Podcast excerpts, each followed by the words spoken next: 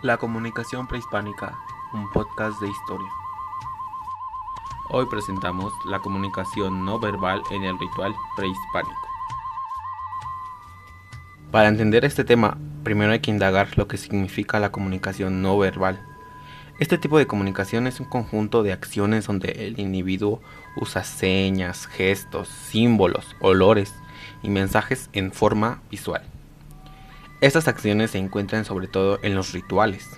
En los rituales existen tanto aspectos visuales, ya sea como el fuego, pero hay que centrarnos en lo auditivo y en lo olfativo.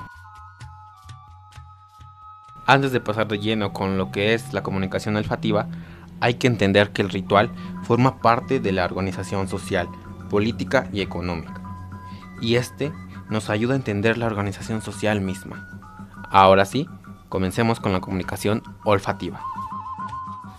El olfato tenía un gran papel en el ritual prehispánico, en la organización y el control social. En el ritual mesoamericano, los olores comunicaban un mensaje. Por ejemplo, el dios Tezcatlipoca podía oler el centro del ramillete de flores llevado por los señores en las fiestas, reservando el aroma solo para él. Por otro lado, también tenemos al incienso, era hecho con copal, el cual es una resina olorosa. Este incienso servía para honrar y agradecer a los objetos y seres que resolvían los problemas de la vida. Un ejemplo es que el día Tosclat, toda la ciudad se cubría con el agradable olor del copal. Ahora, también está el tabaco. El tabaco era considerado un medio de comunicación con los dioses.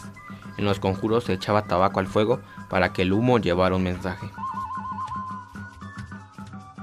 El olor de la comida prehispánica también funcionaba como una forma de comunicación. Un ejemplo es el chocolate, el cual tiene un rico olor.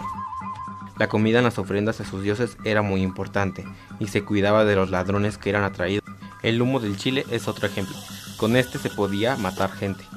Y en la guerra, la comida era importante para vencer.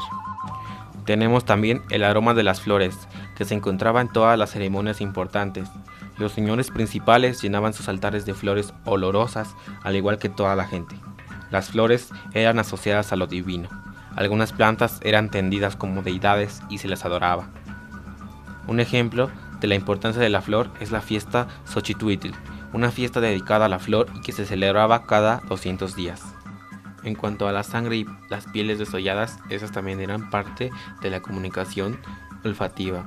El olor de la sangre estaba presente en la cultura mexica y este representaba el mensaje del sacrificio o de la guerra. Era un tipo de comunicación importante.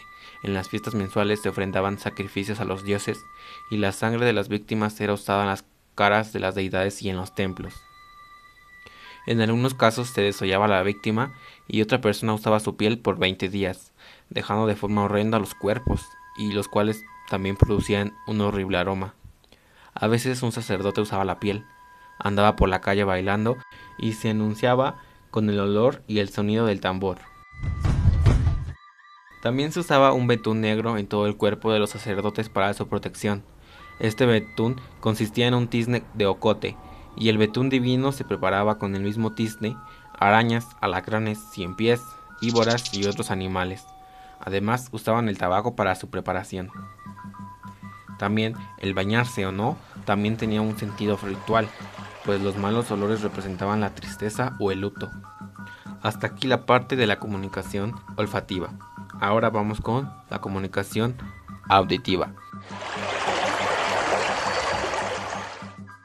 Cuando hablamos, emitimos sonidos, los cuales forman parte de esta comunicación auditiva. Por otro lado, los silbidos también entran en esta comunicación. Esta comunicación auditiva tiene gran importancia en el mundo prehispánico, ya que en pocas partes del mundo funcionaban como armas efectivas los aullidos escalofriantes que lanzaban los guerreros mexicanos en el ataque. Igual que el incienso y las flores, el sonido de diferentes instrumentos identificaba ciertas ceremonias y a ciertos dioses. Pero no solamente el sonido, también la ausencia del mismo funcionaba como un instrumento de control social. Se ha mencionado ya la comunicación a través de plantas alucinógenas, pero también había unas plantas que producían comunicación auditiva. La sinuquichi o reina salicifolia era un tipo de alucinógeno auditivo que se usaba para recordar eventos pasados e incluso prenatales. Otro tipo de comunicación auditiva en la época prehispánica eran los murmullos. El simple murmullo de la gente comunicaba algo. El murmullo que producían las escobas cuando todo el mundo barría, ricos y pobres, en el día de Ocpatzitli. Avisaba a la ciudad que era una fiesta en honor a la diosa madre. Otro ejemplo de esta comunicación es que en los ritos para Tlaloc se traía el árbol llamado Tota, que hincaban en el lago donde sacrificaban una niña. El lago se cubría de canoas y se producía el rumor del agua y del ruido de las canoas al chocar entre sí, solo que esta vez comunicaba una ceremonia sagrada y no el ambiente propio de cuando las canoas llevaban en sus mercancías al gran mercado. El agua produce un sonido ritual y el fuego otro. Se sacrificaban hombres en honor al fuego, echándolos vivos a la hoguera y sacándolos luego a medio azar. El dios Quetzalcoatl era relacionado con el sonido de la tos, el zumbido de las moscas y la risa. Pasemos ahora a la música y la danza. Este tipo de comunicación auditiva se encontraba en todas las fiestas religiosas. El tambor oriental de madera marca el ritmo del canto y la danza, pero también es un dios mismo, Masquilchotli. Pero también había otros instrumentos que acompañaban a los danzantes, como los timbales de esmeralda y los timbales de cobre. Y también se acompañaba a veces con la voz. En las fiestas Haistli, el sonido del Tespostlasti y otros instrumentos, combinado con los silbidos y gritos de los sacrificios, atravesaban toda la ciudad. Los sacerdotes estaban obligados a sahumar a los dioses y al mismo tiempo tocar unos caracoles grandes y unas flautillas. La sonaja también estaba presente en esta comunicación y era la comunicación misma entre la tierra y la lluvia.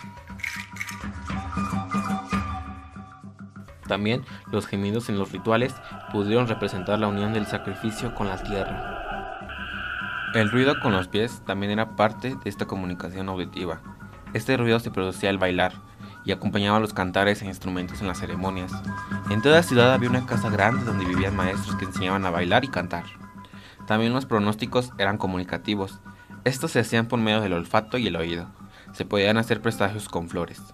Las titsimine antecesoras de la llorona, pronosticaban mala suerte cuando de noche estaban llorando y gimiendo. También están los aullidos y gritos que estaban relacionados con el ataque en la guerra, en la casa ritual y en ciertas ceremonias agrícolas. Los mexicanos mientras peleaban, por ejemplo con los españoles, cantaban, bailaban, daban horribles alaridos y silbos. Los alaridos y el sonido de ciertos instrumentos eran señal de enemistad y ataque.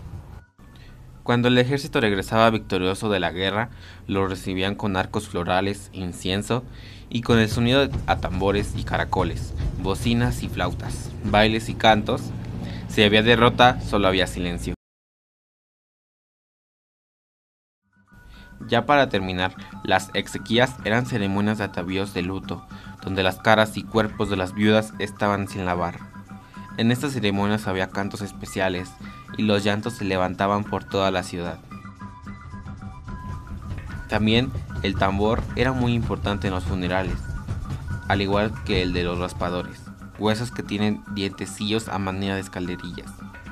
El llanto también era parte de los funerales y se consideraba obligatorio.